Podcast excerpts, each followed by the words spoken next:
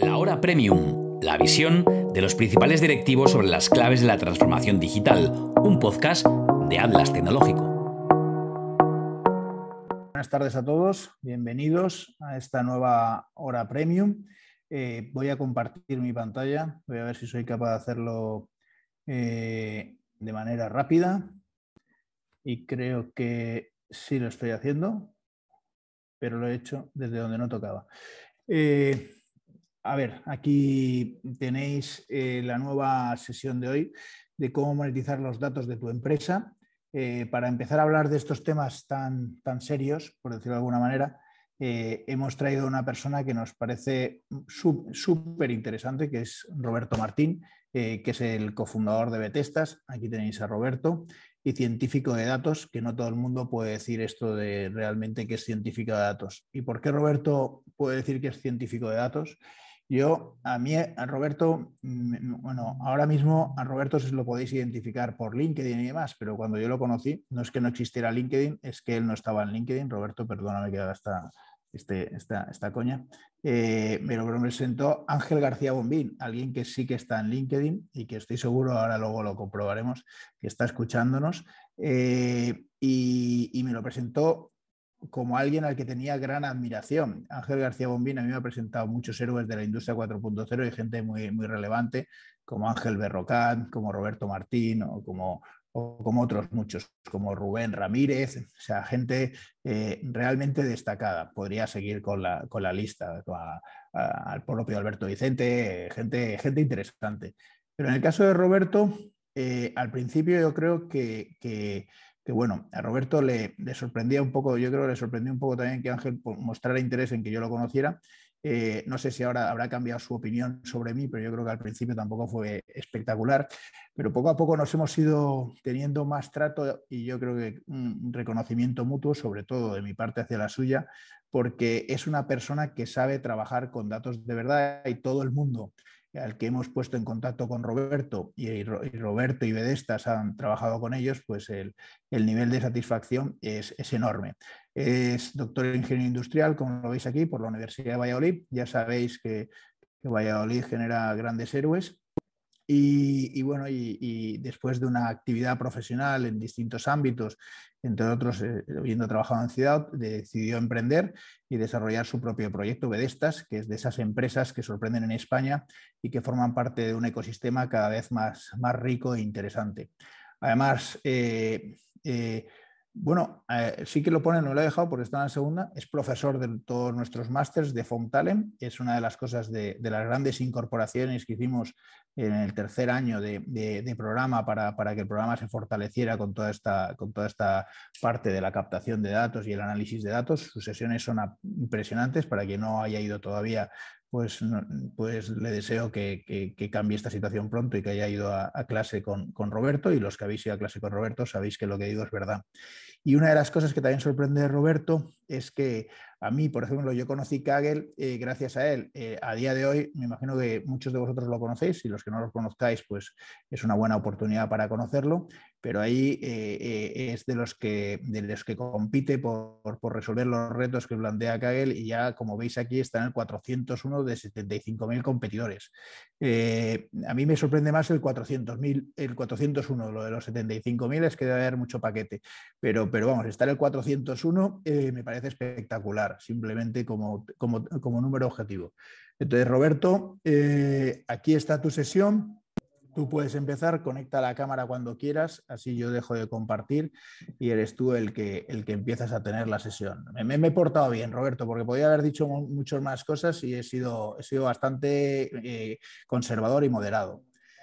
Bienvenido, Roberto. Aquí tienes una audiencia exigente. Eh, eh, sabes que, la sesión ahora la están viendo bastantes personas, pero sobre todo la sesión, gracias a la, hora premium, la, va a ver mucha gente. principalmente la hora principal es el sábado por la mañana eh, donde mucha gente ve, esta hora premium.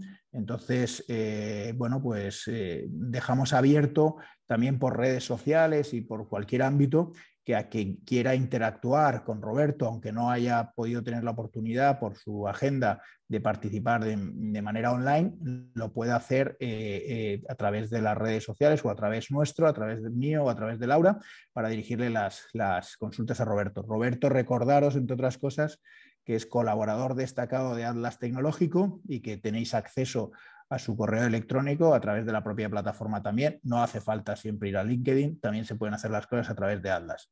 Roberto, bienvenido. Muchísimas gracias, Pablo. Gracias por tu presentación, como siempre, espectacular y, sobreponderando las capacidades de uno o los, hechos. Y eh, de esta manera, pues también te agradezco y a todo el equipo de Atlas Tecnológico, pues el haberme lanzado, digamos, este tema para poder, eh, digamos, eh, dar mi opinión e intentar aclarar cosas respecto a cómo monetizar los datos de tu empresa.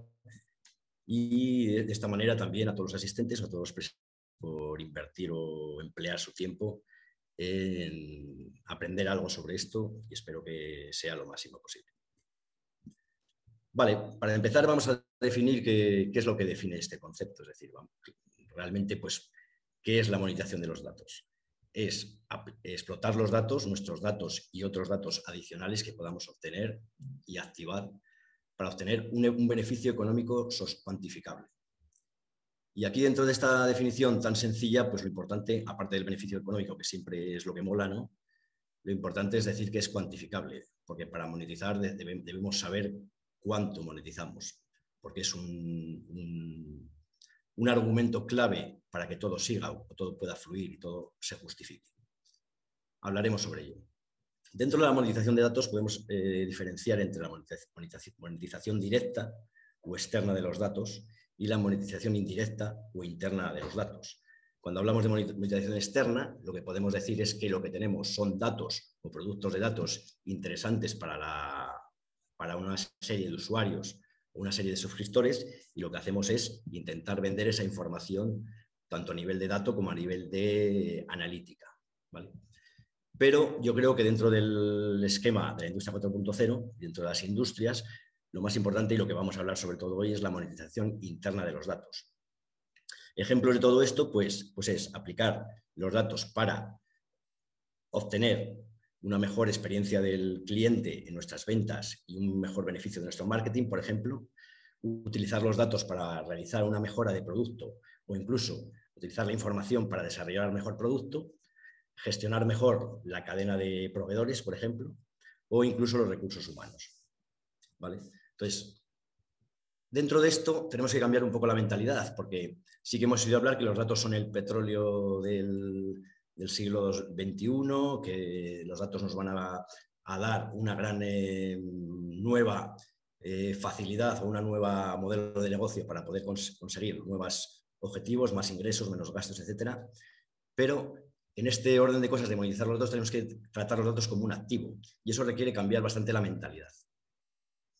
No es, un dato, el dato no es un activo cuando lo tenemos almacenado en una base de datos el dato nos ha costado dinero conseguirlo y solo lo utilizamos para verlo de vez en cuando o realizar algunos informes cuando nos piden eh, definir un estado del negocio, por ejemplo. El dato como activo significa activarlo y que automáticamente esté funcionando eh, siempre ¿no? y aportándome información siempre y de manera automática eh, que de esa manera va a ser mucho más eficiente. Al mismo tiempo, el dato como, como activo o el dato como monetizado implica la generación de una tecnología propia, que eso es bastante importante dentro de una empresa porque significa un, diferencial competitivo dentro de mi negocio. Entonces nos permite generar nuestra propia tecnología para ser mejores. ¿Por qué es interesante la monetización de datos? Pues porque nos permite realmente transformar los modelos de negocio, mejorar nuestro producto, su calidad, mejorar incluso el ciclo de vida, no solo venderlo, sino también poder aportar adicionalmente una vez vendido o poder conseguir unos nuevos ingresos. Puede crear un nuevo flujo de ingresos que no estaba en nuestra principal portfolio en un momento dado. Genera o puede generar eficiencia y rentabilidad en los procesos internos y de negocio por medio de eh, la utilización de esos datos para optimizar nuestro negocio. habilita, como hemos dicho, un diferencial competitivo, si está bien eh, configurado nuestro sistema. Y fortalece las relaciones con nuestros proveedores, con nuestros clientes, lo que, digamos, nos crea una, posibilidad de obtener mejoras con ellos. en base a todas estas mejoras puede generar eh, un aumento de la relación en la empresa y al mismo tiempo, y dependiendo también de la naturaleza de cada negocio, porque digamos, estamos hablando aquí un poco en general, y cada uno se puede ver identificado con una serie de potenciales mejoras y otras empresas no. Pero generan mejores experiencias, fidelización de los usuarios, los consumidores, nos da información de cómo se comportan con nuestro producto y eso nos puede ayudar a detectar nuevas, nuevos nichos de negocio o nuevas mejoras propuestas para, para el producto. Y también nos van a aportar mucho más a las a las, decisiones informadas que tenemos que tomar en un mundo que está en constante cambio, o sea, que se aplique en tiempo real. ¿Por qué, es necesario la monetización de datos? En la industria manufacturera, por ejemplo.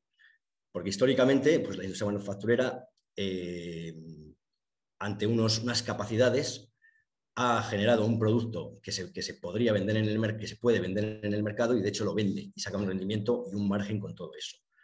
Con el incremento de la globalización y la participación de cada vez competidores quizás más baratos porque tienen un diferencial en algún punto adicional o porque consiguen materias primas más baratas o porque tienen una mejor gestión en algún determinado clave del negocio, eh, digamos, el abaratamiento de precios y reducción de márgenes está siendo una constante.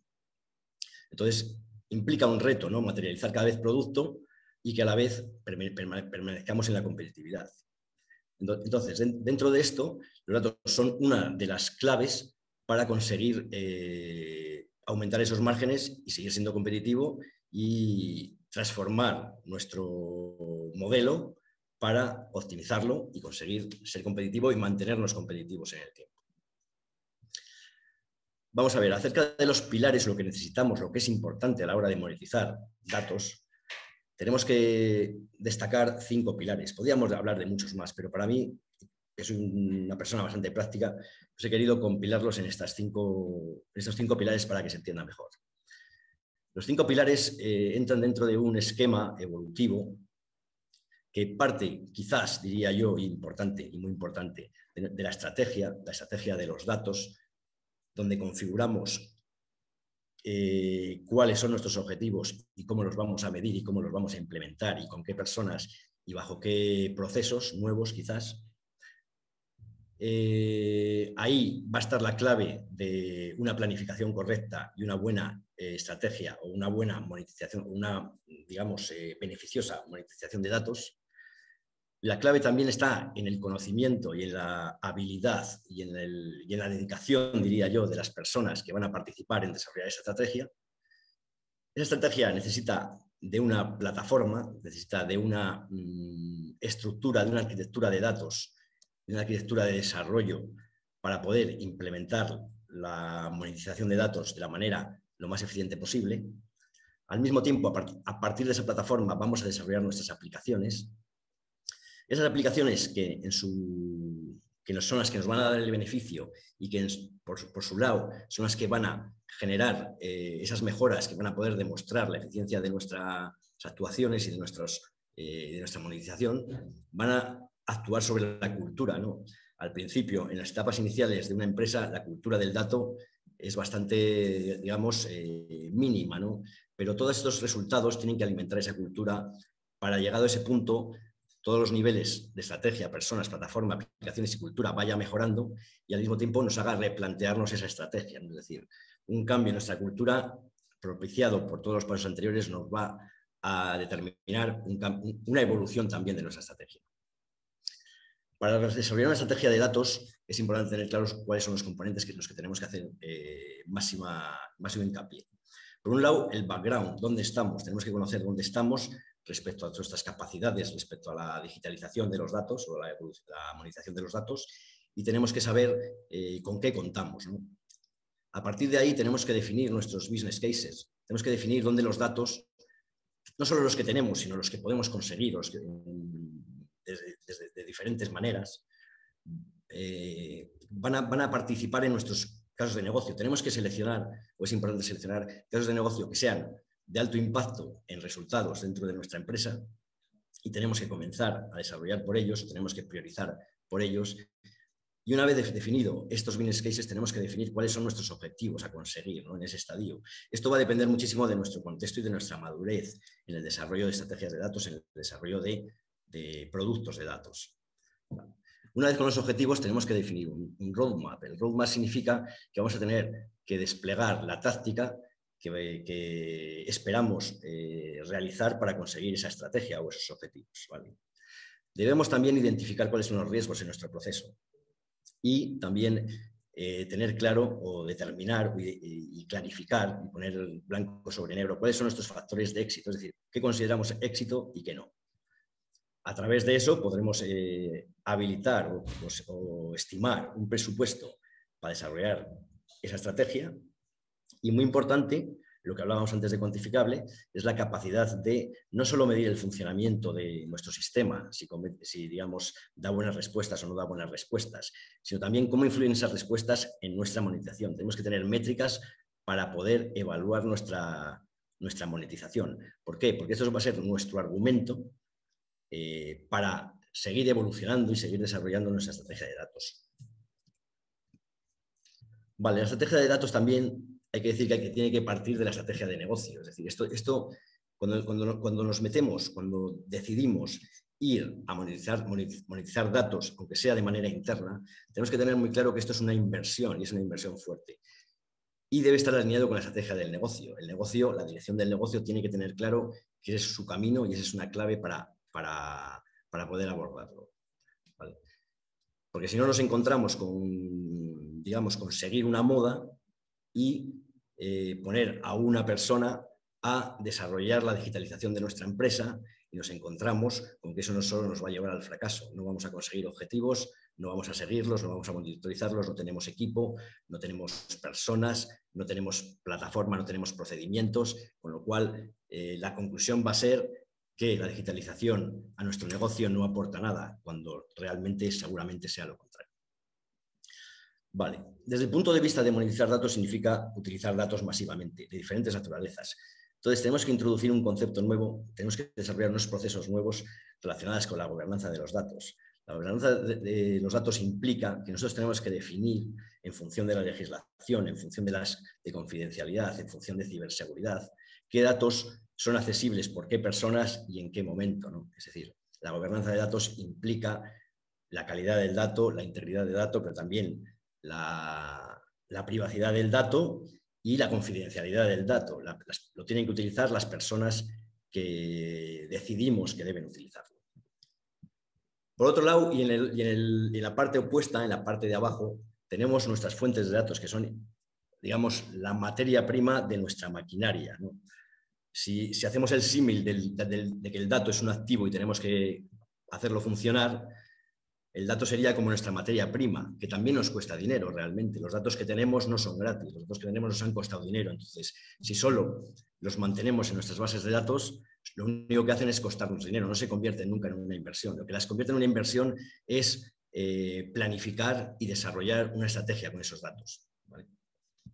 Entonces, vamos a tener datos de diferentes fuentes, vamos a tener datos de nuestros RPs, de nuestros CRMs, de nuestras operaciones en las máquinas, de nuestras propias máquinas procesando nuestro producto. Y eso normalmente está en partes diferentes, está en silos, no se utilizan, el, dato es poco accesible, no conseguimos combinar esos datos con otra información también relevante entre ellos, ¿no? Es decir, están aislados. Y una parte importante es el siguiente paso desde abajo hacia arriba, en el cual nosotros tenemos que ser capaces de, sin tocar nuestros datos primigenios, es decir, no tenemos que que modificar nada de nuestro negocio eh, clásico. ¿no? Lo que debemos hacer es integrar esos datos y generar otros sistemas de datos que van a ser específicamente diseñados para nuestras aplicaciones. Es decir, ¿esto qué va a hacer? Que no toquemos nuestras fuentes de datos, siempre tengamos nuestros datos RAW, que son importantes también, por supuesto, para nuestro negocio, pero nosotros vamos a modificar y vamos a crear unas nuevas eh, fuentes de datos o bases de datos o sistemas de datos, pero con los datos específicos para nuestros eh, sistemas de datos, nuestras aplicaciones nuevas de datos. De esta manera conseguiremos mayor consistencia, conseguiremos eh, mayores tiempos de, procesamiento y la rapidez de nuestras aplicaciones, al mismo tiempo que, aquí podemos implementar toda la parte de política y de cultura del dato. Eh, de esta manera, en la parte del medio, a través de las personas, nuestros nuevos procesos, nuestra política y el incremento de nuestra cultura, vamos a conseguir los datos que, eh, que van a ser la clave a partir de aquí para desarrollar nuestras aplicaciones. Vale. En cuanto a la forma de implementar esa estrategia, pues lo que hemos un poco hablado, pero de manera gráfica, es ver nuestros objetivos como negocio, ver nuestros conductores de datos que nos pueden dar una mayor rentabilidad, eh, alinear esas iniciativas de datos estratégicas respecto a nuestro negocio, conocer o saber en qué estado estamos anteriormente en el, ámbito tecnológico, cómo, se, cómo nuestras, nuestro esquema de datos se relaciona y qué información tenemos, también qué información podemos adquirir adicional o podemos eh, disponer adicionalmente. Tenemos que tener claro dónde estamos en cuanto a gestión de nuestros datos, en cuanto a madurez en nuestra empresa para gestionar datos en función de nuestro equipo, conocimiento, cultura. Y tenemos que proponer un estado futuro, donde eh, desarrollaremos una estructura organización, organizacional, perdón, quizás ad hoc para ello, y implementaremos un, marco de gobernanza. Eh, integraremos nuestros, eh, nuestros objetivos con sus métricas, sus nuevos procesos y procedimientos que hacen falta para monetizar los datos y asumiremos unos nuevos roles y responsabilidades. Y al mismo tiempo iremos construyendo, porque esto no se hace de la noche a la mañana, nuestra plataforma de datos que, será nuestra máquina, en donde a partir de la materia prima de los datos vamos a fabricar, ¿no? Y vamos a fabricar 24 horas y vamos a fabricar eh, sin descanso la gente no se, o sea, digamos, no hay nadie que se vaya a cansar, los datos no se, no se cansan de que se procesen, con lo cual este trabajo, esta máquina va a funcionar en continuo. Desarrollaremos nuestro roadmap de implementación y, por supuesto, eh, lo haremos o intentaremos hacerlo con nuestros mejores procesos que más nos aportan y más sencillos sean, una relación entre complejidad y aportación de valor, empezar en priorizaremos por ellos, que nos, lo que nos permitirá mostrar resultados si hacemos las cosas bien y poder evangelizar la empresa, comunicar los éxitos y hacer que la cultura del dato crezca, porque nuestro objetivo es que los datos, eh, todos los procesos se gobiernen por datos y todo el mundo decida las cosas basado en datos, datos de calidad. Un planning que puede estar a diferentes niveles para el desarrollo de una determinado business case, por ejemplo.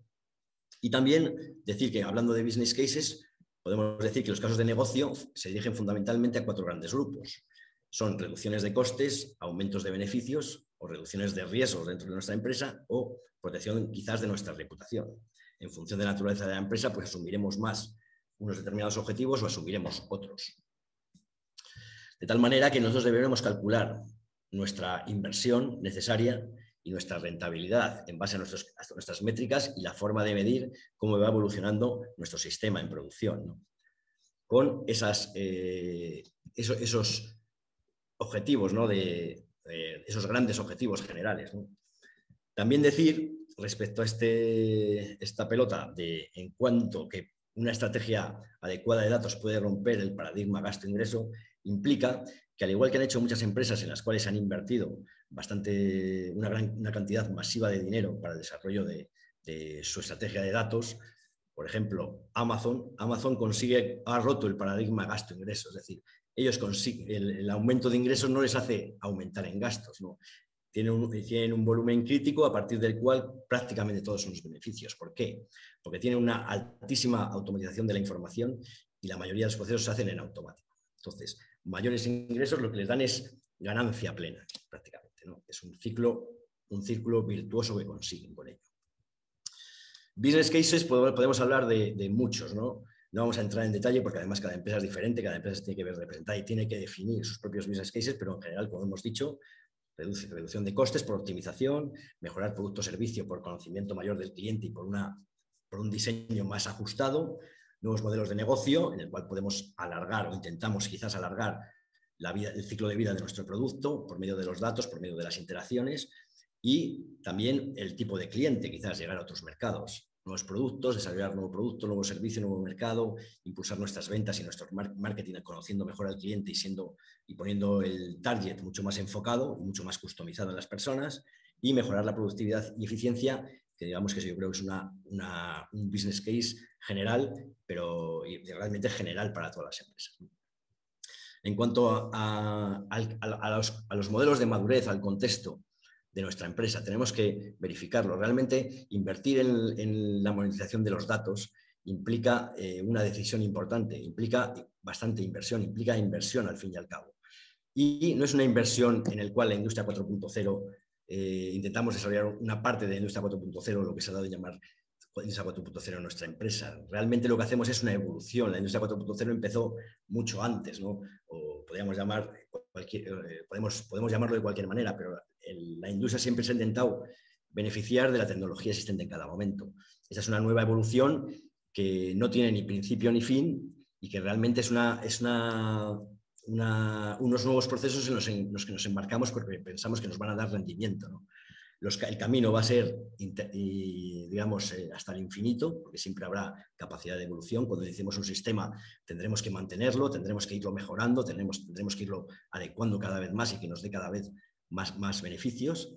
Y en, en ese camino que puede ser tortuoso, tendremos nuestros hitos en los cuales eh, evaluaremos nuestra estrategia y la la haremos evolucionar, al mismo tiempo que evolucionarán esos cinco pilares de los que hemos hablado. Vale, pues esta gráfica eh, pues también es un contexto de madurez, o es un modelo de madurez, pero además me gusta bastante, ¿no? porque yo creo que son las etapas 1 y 2, es unas, etapas donde nos encontramos muchas de las empresas que, que estamos participando de esta evolución de la industria 4.0, la cual implica que cuando empezamos a recoger datos y cuando empezamos a hacer nuestros primeros casos de uso y a poner nuestros primeros prototipos en producción, sobre todo estamos gastando dinero. Entonces, bueno, yo creo que el planteamiento, y además muchos nos podemos quedar aquí, ¿no? En el camino. ¿Por qué? Porque no, no llegamos a demostrar la, idoneidad de este tipo de tecnologías dentro de nuestro negocio, no conseguimos casos de éxito, no, no, existe la suficiente madurez o paciencia, evolución para conseguir pasar de esta fase y las cosas, digamos, se tumban, se tumban por la propia eh, dirección o porque, bueno, pues considera que nos hemos equivocado. ¿no? Realmente, lo que hemos dicho, cuando una persona, una empresa habla de digitalización, muchas veces piensa en recoger datos, ¿no? pero debemos hacer una estrategia primero para saber qué datos tenemos que recoger. Porque realmente si no los utilizamos es un coste, ¿no? Tenemos que saber para qué vamos a utilizar esos datos, con el ánimo de comenzar bien y superar esta barrera, básicamente, en la cual pues empezamos a modernizar más, a ajustar el sistema y hacerlo cada vez más viable y beneficioso, hasta que quizás el sistema funciona prácticamente solo, solo tenemos que mantenerlo. Está en un nivel óptimo y va a generar ingresos crecientes. Bueno, podemos hablar de otros modelos de madurez, pero bueno, básicamente lo que significa es que vamos evolucionando. Esto, según practicamos, vamos a ir evolucionando nuestra madurez y nuestra capacidad. Y luego, en cuanto a la madurez en la, en la utilización de los datos, podemos hablar de una madurez a nivel descriptivo, una analítica descriptiva que nos va a contar qué sucedió, donde sobre todo nos da detalles y tenemos una parte de juicio humano dentro de todo esto importante, pero a medida que nos movemos en la, madurez de utilización de los datos, cada vez vamos a tener sistemas más maduros que nos permitan hacer diagnóstico, eh, saber por qué han sucedido las cosas, ser predictivos, saber por qué, van o sea, qué va a suceder realmente, ¿no? lo cual nos da también de, eh, nivel de detalle adicional, pero la parte de juicio humano va disminuyendo, ¿no? las cosas se hacen cada vez más automáticas hasta incluso una parte prescriptiva y una parte de accionable, ¿no? en la cual decidimos que nuestro sistema, nuestro modelo de datos, nuestra aplicación tiene suficiente entidad y suficiente eh, fiabilidad como para permitir disminuir la, decisión del humano a una mínima expresión y con lo cual hacerlo más rápido, más automático o incluso, incluso que efectúe acciones por su propia cuenta. La gobernanza de datos, como hemos dicho, eso es un nuevo proceso que hay que implementar, pues, puesto que hay una regulación y una confidencialidad en los datos. Necesitamos definir un grupo de personas que se encarguen de definir, de legalmente quizás definir qué datos se pueden o se deben compartir, eh, pero una vez que hagamos este plan debemos eh, intentar mm, disminuir los silos dentro de nuestra organización en cuanto a los datos y conseguir que, que digamos, podamos integrarlos de la mejor manera posible, ¿no? pero siempre teniendo una gobernanza y teniendo alguien que decida qué es lo que se puede y no se puede compartir o utilizar y quién lo puede utilizar. Aquí, como decimos, entra toda la parte de, de, GDPR, de protección de datos personales, toda la parte, si, si, implementamos inteligencia artificial y en función de nuestro, de nuestro campo o el campo de la aplicación que construyamos, pues tenemos que tener en cuenta también que hay ciertas cosas que están prohibidas a nivel eh, Unión Europea en el desarrollo de, vamos, en el desarrollo de producto o en el producto de datos, y hay otras cosas que tenemos que tener más cuidado y menos cuidado. Pero eso es, digamos, forma parte de lo que tenemos que saber cuando fabricamos un producto de datos.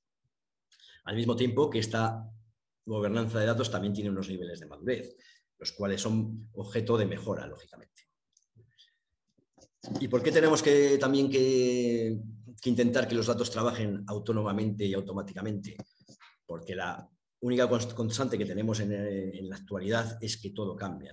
Y de esta manera, mediante, mediante ese accionamiento en tiempo real, podemos tener información de primera mano para tomar decisiones informadas y no obsoleta. También decir que para, para poder mover esa materia prima de los datos necesitamos una sólida arquitectura de datos, es decir, una plataforma, un hardware y un software que nos permitan eh, que nos permitan hacer de manera muy efectiva, muy procedimentada, integrar nuestros procesos dentro de la misma, que, pueda hacer que, las personas que trabajan tanto en el desarrollo de las aplicaciones como en el desarrollo de la arquitectura puedan eh, hablar un mismo idioma, integrar su información de una manera estandarizada y de esta manera que sea muchísimo más útil y que se pueda poner en producción de manera muy efectiva. Para ello hablábamos de nuestras fuentes de datos, hablamos, de nuestra integración de datos, hablamos de nuestra integración de datos que se realiza en base a eh, pipelines o, procesamiento que tenemos que fabricar para poder hacer eso de manera automática por eventos, dirigido por eventos o por tiempo, periódicamente, para pasar esa información de nuestras fuentes de datos a nuestros sistemas en los cuales organizamos esa información para que sea consumible por nuestra analítica, por nuestra inteligencia artificial y en, cualquier caso por las aplicaciones, pero también para desarrollar los productos. Es decir, es una herramienta de producción, pero también de desarrollo, nos integra. También hablar un poco que dentro de la parte de procesamiento, pues normalmente eh, la inteligencia artificial, que es lo que se denomina hacer que las, que las máquinas hagan tareas, en principio, en las que son necesaria inteligencia humana, pues también los datos que utilicemos para hacer inteligencia artificial tienen que tener unas características. Necesitamos bastante cantidad, que casi siempre tenemos. Cada vez que tengamos más cantidad tendremos más representatividad porque lo que tenemos son muestras. Cuantas más muestras, más cercano a la realidad será el modelo que somos capaces de hacer con él. ¿Y cuándo es útil el Machine Learning, el Deep Learning para, hacer inteligencia artificial? Pues cuando, cuando implementar una lógica es imposible, es muy complejo o muy caro.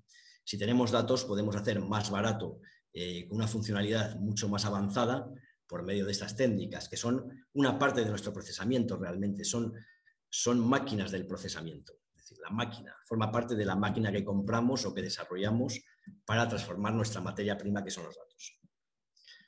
Plataformas, en general, hay, puede haber muchas configuraciones, muchas arquitecturas que dependen también de cuáles son nuestros objetivos y, del alcance de nuestro proceso, de dónde, y hasta dónde queremos llegar. Pero básicamente se basa en tener unas fuentes de datos, tener una comunicación con ellas, en función de, la fuente de datos que sea, pues la tendremos de una manera con un protocolo u otro, de una manera diferente. Tener unos elementos de procesamiento eh, basado en un clic de un botón en eventos o basado en el tiempo que nos procese esa información y la haga transformarse en lo que nosotros queremos tener. Cuando alguien hace un procesamiento, eh, si lo hacemos sin estructurarlo de esta manera, al final es una, es una utilización de tiempo grande y no se puede perder. Hay que meterlo en un repositorio y poder utilizarlo siempre que queramos automáticamente. ¿Qué nos aporta una plataforma? Nos aporta la estandarización, la estandarización de nuestros procesos, nos aporta procedimiento que nos llevan a, poder generar esos procesos y que sean únicos. Nos, aporta disponibilidad de la información en cualquier momento. Nos aporta calidad de esa información porque siempre se procesa de la misma manera o de la manera que nosotros queremos. Nos da uniformidad para el equipo de trabajo en criterios, metodologías, herramientas. Nos, nos aporta integridad del dato nos aporta una eficiencia en producción, en desarrollo y en la formación de los trabajadores que van a pasar a trabajar en este ámbito, nos aporta la capacidad, nos debe aportar también, diría yo, la, capacidad de escalarlo, es decir, hacerlo cada vez más capaz de procesar más cosas a la vez, nos debe dar la función de modularidad, nos permite integrar paso a paso eh, dentro de la evolución de nuestra estrategia nuevas herramientas, nuevos procesamientos y favorece, por tanto, mucho el trabajo en equipo. Plataformas de todo tipo, integradas, pues eh, realmente todas tienen esta misma eh, esta, misma orientación. No luego las herramientas que utilicemos y cómo las utilicemos, pues variará, como digo, en función de los objetivos. Pero al final siempre van de la fuente de datos a la aplicación. En un entorno industrial podemos estar basados en el, cloud o podemos estar basados en premise en, nuestras, en, nuestras, en nuestros propios servidores, en nuestras propias infraestructuras. Pero bueno, pues podemos tener diferentes aplicaciones que incluso beban de los mismos datos de de nuestros eh, específicos eh, datos preparados incluso para otras, nos pueden servir para una nueva aplicación. Y al final, pues se conectan con nuestras máquinas, en el caso industrial, con nuestros RPs, con nuestros CRMs, con nuestros PLMs, para, entre todo, con toda esa información, desarrollar eh, elementos valorables, pero siempre dentro de una arquitectura común. No te oigo, Pablo. Ah, ah, que te quedan 20 minutos, que me has pedido que te avisara. Disculpa, he puesto la cámara y no he puesto el micro, disculpa. Muchas gracias, no te preocupes. Vale, ¿qué más cosas tiene que tener esa plataforma? Debe tener la capacidad de que la gente trabaje en el diseño de, por ejemplo, de las pipelines de procesamiento para transformar los datos. Debe tener la capacidad de que en esa misma plataforma la gente pueda desarrollar modelos y debe tener la capacidad de que las operaciones de producción se puedan hacer a partir de la misma. Es decir, tiene que tener una, una, integración eh, total entre todas las partes del sistema, nos permitan hacer todo dentro de esa plataforma. Tiene que ser nuestra máquina que con un mismo lenguaje, y cuando hablo de lenguaje no me refiero a lenguajes de programación, pero que con una misma metodología pueda llevarnos hasta la producción del modelo por los mismos términos de eficiencia y de, y de capacidad y de, digamos, robustez que os he comentado anteriormente. Dentro de eso, cuando trabajamos con Machine Learning, hablamos de lo que se ha dado en llamar MLOps, ¿no? que viene del concepto de DevOps, que es la integración del desarrollo y la producción en un sistema informático. La MLOps es la integración del Machine Learning y, las, operaciones. Y eso significa gestionar desde el principio hasta el fin de, nuestros, de nuestros desarrollos de Machine Learning implican hacer una ingeniería de datos respecto a las fuentes, respecto a las transformaciones de datos y garantizar accesibilidad, integridad e integración también, que nos permita desarrollar nuestros modelos de Machine Learning y al mismo tiempo de manera casi eh, automatizada ponerlos en producción cuando consideramos que son válidos. De esta manera, pues una, arquitectura de este tipo eh, permite a partir de una parte de desarrollo Machine Learning o de la ciencia de datos y permite una parte de operaciones. Eh, eh, según vamos eh, evolucionando en nuestros modelos, conviene ir registrando los experimentos que realizamos, cómo evoluciona nuestro modelo, analizar nuestro modelo, cuando consideramos que es suficientemente bueno, o, incluso siempre, diría yo, meterlo en un repositorio de código o de modelos implica tener claro las características que estamos utilizando en cada modelo, implica eh, realizar tareas de ingeniería de datos y de ingeniería de machine learning, de modelos, para, digamos, los modelos candidatos a entrar en producción, entren en un registro de modelos, los cuales entran ya en una etapa de puesta en producción donde son testeados y son prácticamente también automáticamente, porque está programado para que el testeo y la, integración sea automática, puedan poner en producción ese, servicio y al mismo tiempo hacer una monitorización de su performance. ¿Y por qué debemos hacer una monitorización del performance de nuestro modelo que ponemos en producción y que nos da información? Porque los modelos que hagamos hoy van a trabajar con una muestra de datos eh, específica que hemos tenido hasta ahora, pero nuestros datos, nuestros objetivos van a evolucionar por sí mismos, la propia naturaleza de nuestras máquinas o donde estemos protegiendo los datos van a evolucionar, van a cambiar su distribución, con lo cual este performance, según lo tenemos, eh, estamos funcionando con ese modelo en la vida, de, la vida de ese producto de datos, va a ir modificándose, con lo cual tenemos que evaluar automáticamente también cómo nos, cómo nos está funcionando para poder, en su caso, eh, digamos, triguear o lanzar una nueva eh, un nuevo entrenamiento automático basado en ese modelo y basado en el algoritmo que utilizó para ese entrenamiento, poder coger todos esos datos y poder hacer este ciclo también de manera automática. Entonces, por eso debemos siempre monitorizar, no solo, no solo que está respondiendo, sino cómo está respondiendo. Y completar de esa manera el, ciclo del Machine Learning, que significa desarrollo de modelos, deployment de, modelos y gestión de toda la infraestructura y la monitorización de la misma para conseguir esos sistemas automáticos que van haciendo que mi modelo siempre esté actualizado. Por supuesto, dentro de la gobernanza y la seguridad de la información. Bueno, diferentes herramientas que se pueden utilizar para, en cada una de las fases, pero bueno, esto tampoco es, muy detalle, de, detalle, ¿no? Solo la gente, hay más, hay muchas más, pero bueno, un ejemplo. Pero implica eso, fuentes de datos, desarrollo, modelos, eh, candidatos, deployment de esos modelos y gestionar la infraestructura y monitorizar. Y serán consumibles por aplicaciones, en su caso. Vale, dentro de la parte de, deployment, que también debe ser integrada, pues necesitamos eh, las herramientas integradas que nos permitan hacer un deployment de esa aplicación, como hemos dicho, monitorizar, monitorearlo, monitorizar el comportamiento, gestionar ese ciclo de vida y dentro de la parte de producción eh, tener clara la gobernanza del modelo, que en este, caso la gobernanza del modelo vendrá del lado también de, nuestras aplicaciones, ¿no? Es decir, vale, nosotros tenemos ese modelo que está integrado en las aplicaciones, pues a esas aplicaciones tendrá acceso unas determinadas personas. Vale, respecto al equipo. Eh, bueno, vamos a ver, aquí, hace falta también tener claro el contexto donde nos, se mueve cada empresa. Pero vamos, realmente eh, se necesita un equipo amplio para empezar a pensar siquiera en monetizar, datos. Y, más, más que amplio significa tener diferentes perfiles. ¿Cuáles son los perfiles necesarios? Pues lo primero es tener un producto owner, Producto Owner seguro que tenéis todas las empresas en vuestra plantilla, sería el responsable, digamos, el que sabe del negocio, cuando digo negocio me refiero del negocio industrial, y también es capaz de articularlo hacia una aplicación de datos, ¿no? Es decir, vale, es una persona que sabe del negocio y sabe de los objetivos que tiene un determinado negocio y es el responsable del proyecto. Cuanto más sepa de la parte de datos, pues seguramente más eficiente será todo el rendimiento necesita de ingenieros de datos, que son los que se encargan de que esa transmisión desde las fuentes de datos hasta la disponibilidad de datos por parte de los desarrolladores sea lo más adecuada posible, mantenga la gobernanza de datos y que tenga, haya disponibilidad. Es decir, de, asegurar que la calidad de los datos que se utilizan son, es la correcta y se, entrega y se dispone en tiempo real o en tiempo adecuado.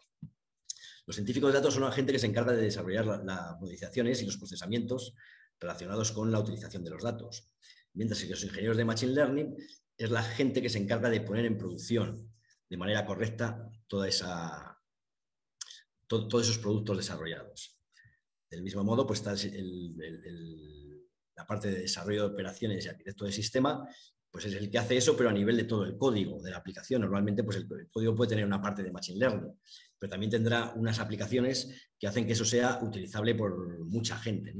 Eso se encarga un, DevOps. Adicionalmente, pues los desarrolladores, los propios desarrolladores del software, los que trasladan los, requerimientos de la aplicación hacia la codificación y realizan esa codificación. Por lo tanto, el ingeniero de datos mantiene la infraestructura de datos que es utilizada por el científico de datos y a su vez el, ingeniero de Machine Learning mantiene la infraestructura de Machine Learning que es utilizada por el científico de datos.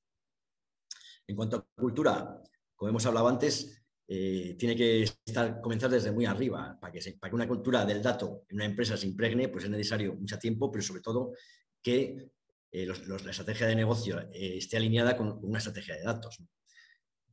Debemos construir las relaciones adecuadas entre esos datos y esas operaciones internas de negocio. Eh, debemos hacer cambiar en base a nuestros ejemplos esperadamente exitosos si seguimos un procedimiento eh, de que los datos son para todos y que son útiles y, valorables. Por supuesto, disponibilidad de datos con su gobernanza. Eh, demostrar su beneficio y también que el científico de datos, pues no le debemos pasar los datos y está, ¿no? Debemos llevarle a la planta, debemos llevarle a la máquina, debemos enseñarle cómo funciona esa máquina para que tenga mucha más capacidad de, de, pensar sobre los datos para transformarlos en algo que los modelos entiendan de la mejor manera posible y que, que aporten un funcionamiento de la mejor manera posible. Eh, bueno, pues intentar que empezar por, con aplicaciones muy valorables, simples y robustas y no dejarse llevar por cualquier tipo de moda que generen unas primeras aplicaciones complejas y con gran incertidumbre. Formarse, tanto de amplio espectro como personalizado, especializado, y también utilizar esa analítica para ayudar a la plantilla. Eso va a mover mucho la cultura de la empresa. Vale, en cuanto a casos de uso, voy a pasar. Vamos a ver, aplicaciones. Aplicaciones, eh, por, supuesto, una muy, muy, un clásico de todo esto es el mantenimiento predictivo de máquinas. Perfecto. Se puede hacer control de calidad por medio de herramientas automatizadas. Perfecto, sobre todo visión artificial, basada en deep learning. Se puede hacer eh, desarrollo de producto con diferentes técnicas o tener información generada para realizar un desarrollo de producto cada vez más efectivo, basado incluso en los resultados de fabricación, de la historia del producto anterior, por ejemplo.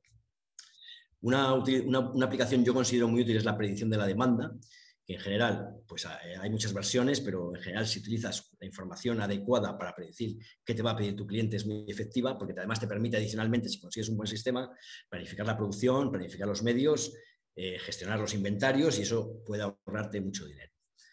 En ciberseguridad es muy amplio el campo de, la, de, que puede hacer la, inteligencia artificial en ese campo automatización y robótica que nos pueden aportar eh, eh, realmente mm, aplicaciones de industrialización cada vez más avanzadas y más inteligentes, En cuanto a la robótica, la integración de inteligencia artificial nos puede dar un salto cualitativo en la capacidad de nuestros medios. Predicción de la calidad, no solo, no solo evaluar la calidad o controlar la calidad al final del proceso, sino predecir la calidad a partir de los datos en tiempo real de cuando un producto específico se está fabricando y poder estimar que ese producto ha sido mal hecho, aguas arriba, cuando suceden igual varios problemas de ese tipo en, cinco productos seguidos, podemos tener la información y podemos quizás parar eh, a tiempo una producción defectuosa de más alto nivel o más alta relevancia. Optimizar proceso y tiempos de ciclo, desarrollar gemelos digitales que nos ayuden a, tener más información y más detalle de, cómo operan nuestros procesos optimización y, ahorro en el consumo energético y automatización en general de todos los procesos de, internos de una empresa.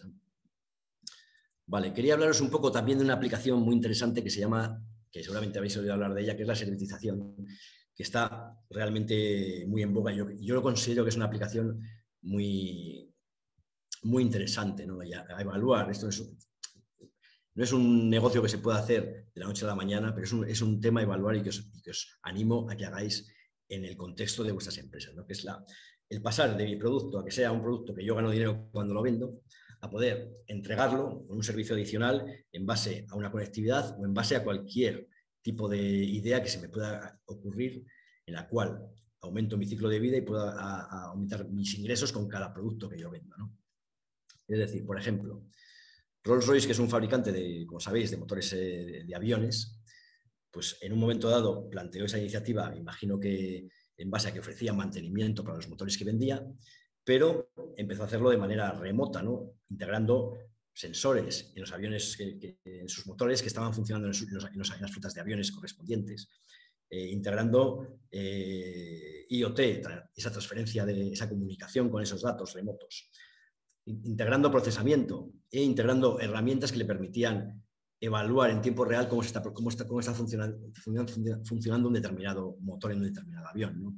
Y eso le ha permitido dar muchos servicios avanzados de mantenimiento eh, que le permiten conocer cómo funciona su propio motor en el producto final y además le, dan ingresos adicionales eh, en base a ese, servicio cada vez mejor porque recibe datos. Es eh, cerrar ese círculo para conseguir un servicio muy valorable por el cliente que se nutre de, una aplicación. Una aplicación en un cliente me da información, cada vez lo hago mejor. Vale. Y también el caso de Vestas, en el cual eh, sus turbinas pues, tienen una, serie de sensores integrados, los cuales son, dado el conocimiento de la empresa, no hay, empresa que, más, que mejor conozca su producto que la fabricante de ese producto, necesita un mantenimiento, necesita una optimización que puede ser aportada como modelo de negocio, como servicio por esa misma empresa y cada vez que la, que la usa, cada vez que vende ese servicio, aprende más y es mejor. Es ese círculo virtuoso que os estaba hablando anteriormente. ¿Por qué entonces? Resumen de puntos críticos, el resumen de puntos críticos de esta presentación. La única constante que tenemos a día de hoy es la evolución y tenemos que conocer cómo evolucionan las cosas.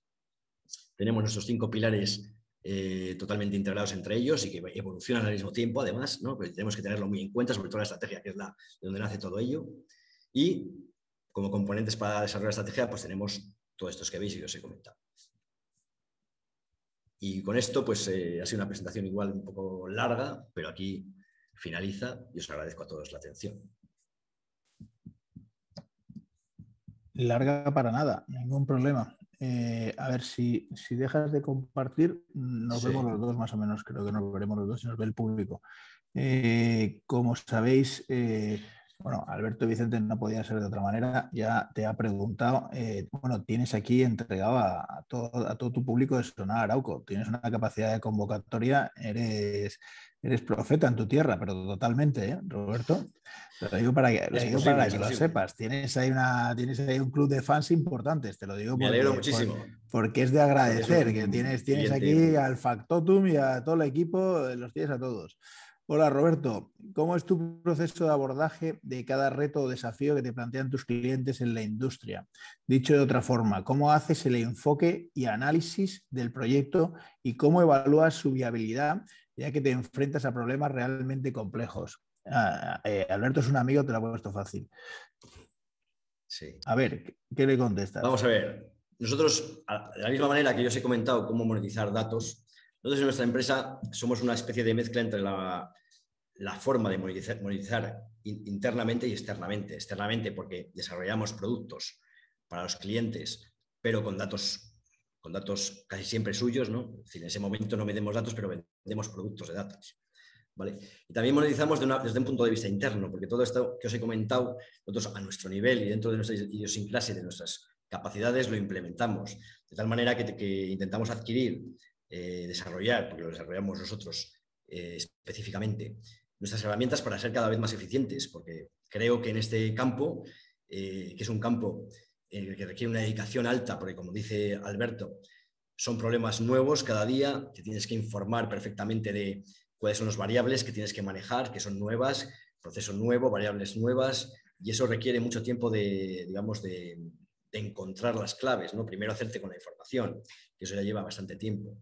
En cada proyecto nuevo, nosotros también tenemos nuestros procedimientos, intentamos que sean lo más automáticos posible, pero como las fuentes de datos a veces no son nuestras, eh, recibimos externamente datos, pues hay que darles una vuelta, pero una vez que tenemos eso, tenemos ciertas herramientas que nos permiten conocer cuáles son las variables que, están gobernando un determinado objetivo, ¿no? una, determinada, una determinada respuesta, una determinada respuesta al problema.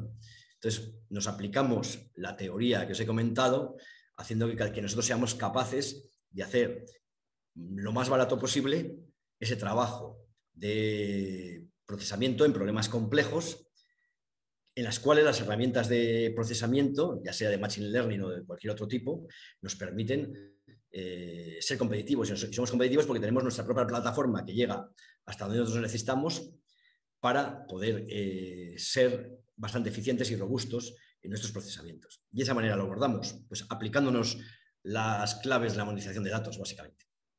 Muy bien. Y eh, las mías son más fáciles que las de Alberto. Eh, preguntarte, eh, ¿qué tipo de, qué sectores es... Mm, la pregunta sería, ¿qué sectores son en los que más estáis trabajando? Y luego, ¿en qué sectores crees tú que hay más posibilidades de desarrollar proyectos de monetización del dato? Vale, pues mira, nosotros estamos trabajando ahora mismo o nuestro histórico, hemos trabajado eh, bastante con Sonai Arauco. Entonces estamos hablando de la industria del procesamiento de madera, que tiene eh, sus complejidades y tiene su materia prima que es eh, bastante, digamos, mm, entre comillas, anárquica, ¿no? digamos, viene de unos árboles que pueden ser diferentes unos a otros, pero que al final hacen un producto muy robusto y eso implica complejidad y gestionarla. Y Sonaria Arauco tiene un sistema implantado ya desde hace unos años, antes incluso de que nosotros existiéramos, que es muy potente y está hecho con mucha cabeza. Entonces, bueno, ahí han sabido eh, aprovechar desde el principio la capacidad de utilizar los datos para conseguir un, producto cada vez más robusto, viniendo la materia prima de esa divergencia que existe por la propia naturaleza. Hemos trabajado mucho también con la industria farmacéutica y no en la parte, digamos, biológica, sino en la parte industrial. Hemos trabajado, estamos trabajando ahora mismo también con, patrimonio. ¿no? Estamos recibiendo datos de sensores eh, implantados o integrados en, digamos, en los bienes eh, en los bienes inmuebles de la región de Castilla y León, en este caso, por ejemplo, y estamos haciendo un procesamiento muy valorable que les aporta mucha información y les aporta la capacidad de saberlo en tiempo real de cómo se conservan esas estructuras. Nosotros hemos trabajado con gente de marketing, digamos agencias de marketing, analizando eh, cómo automatizar el procesamiento del lenguaje natural para, el beneficio de, de sus propios procesos queremos, llevamos mucho tiempo también, eh, hemos trabajado también con empresas de automoción. Y creo que el, campo de automoción es un campo donde existen posibilidades inmensas de aprovecharse de estas estrategias, por decirlo Muy bien. ¿Y dónde crees que puede haber más oportunidades? ¿Dónde dices, yo creo que en tal sector eh, lo, tendrían muy fácil y sin embargo no lo están haciendo? Y luego, si identificas cuáles son siguiendo la, pregunta, ¿no? si identificas esos sectores donde no ves que esté habiendo ese movimiento, ¿cuáles crees que son las barreras que les está impidiendo eh, monetizar el dato? Bien, eh, nosotros, aunque hemos hablado de diferentes, eh, diferentes sectores, nos dedicamos mucho al sector industrial y es lo que nos gusta. Entonces yo considero que en el sector industrial hay muchísimas oportunidades. Quizás por moda también se, ha empezado mucho a, tener en cuenta el mantenimiento predictivo, que a mí no me parece ni mucho menos la aplicación más interesante para, para, una, empresa industrial. esto, sabes que acabas, esto sabes que acabas de darle un titular a nuestros periodistas, ¿verdad? Posiblemente, pero bueno, yo ya lo llevo esto comentando mucho tiempo. Para mí, lo más importante que creo que tiene que hacer una empresa industrial es centrarse en su producto que es donde puede sacar el máximo beneficio. O sea, su proceso de transformación core donde tiene que, que, interesar. La máquina puede fallar, por supuesto, pero yo creo que es más, importante optimizar ese producto, optimizar cada vez más y hacer evolucionar cada vez más la calidad de un determinado producto, que centrarse en si la máquina de vez en cuando falla y me, me hace perder cierto tiempo en la producción. Pero bueno, es mi impresión. Y creo que la producción te puede dar muchísima información, los procesos. Información muy valorable, no solo para el producto de hoy, sino también para el producto de mañana. Entonces yo creo que eso es donde se están perdiendo, yo creo, muchas oportunidades. O se está retrasando muchas oportunidades en el sector industrial. Vale. Perfecto. Y luego, desde el punto de vista, hombre, no nos, no nos hables de los héroes de Zona Arauco, porque si no, si los pones bien vas a quedar de pelota y si los pones mal vas a quedar fatal. Pero en general, en, la, en las empresas eh, con las que trabajas, ¿qué, ¿Qué, carencias encuentras en, los perfiles eh, eh, con los que te relacionas para poder abordar esta estrategia? Vamos a ver. Eh, yo en las empresas distinguiría, bueno, hablaría de dos cosas que yo creo que son errores. Primero, si queremos abordar esto necesitamos un equipo de gente cualificada para realizarlo. Hemos hablado de que en general nos encontramos product owners, como hablamos, pero no nos encontramos todo el resto de perfiles, que son muy, muy importantes porque si mañana yo quiero monetizar algo, tengo que tener una estructura hardware y software, como hemos hablado, esa plataforma, pero también tengo que tener mis aplicaciones. Y, necesito gente dentro que entienda quién puede ser el, proveedor que, que, mejor le haga algo y al mismo tiempo gestione el mantenimiento de todo eso. Si no tenemos eso, no vamos a tener nada más. Es decir, no podemos monetizar datos en industrias manufactureras, por ejemplo, si no tenemos esos perfiles que son imprescindibles, yo diría, aunque, nosotros realmente igual no estamos tirando piedras contra nuestro tejado, ¿no? Porque nosotros somos ese tipo de desarrolladores. Pero considero que las empresas tienen que tener dentro de casa, si quieren invertir en todo esto y monetizar datos, tienen que tener esos perfiles dentro de casa para poder hacer un equipo que sepa gestionar todo, desde el principio hasta el fin. Y que pueden ser gestores, pero gestores con conocimiento que puedan subcontratar servicios cuando lo consideren oportuno a las personas que consideren oportuno. Y por otro lado, es el tema de la, captura de datos. Creo que la gente se lanza a capturar datos sin, tener primero, primero clara esa estrategia. Hay que poner la estrategia por encima de todo.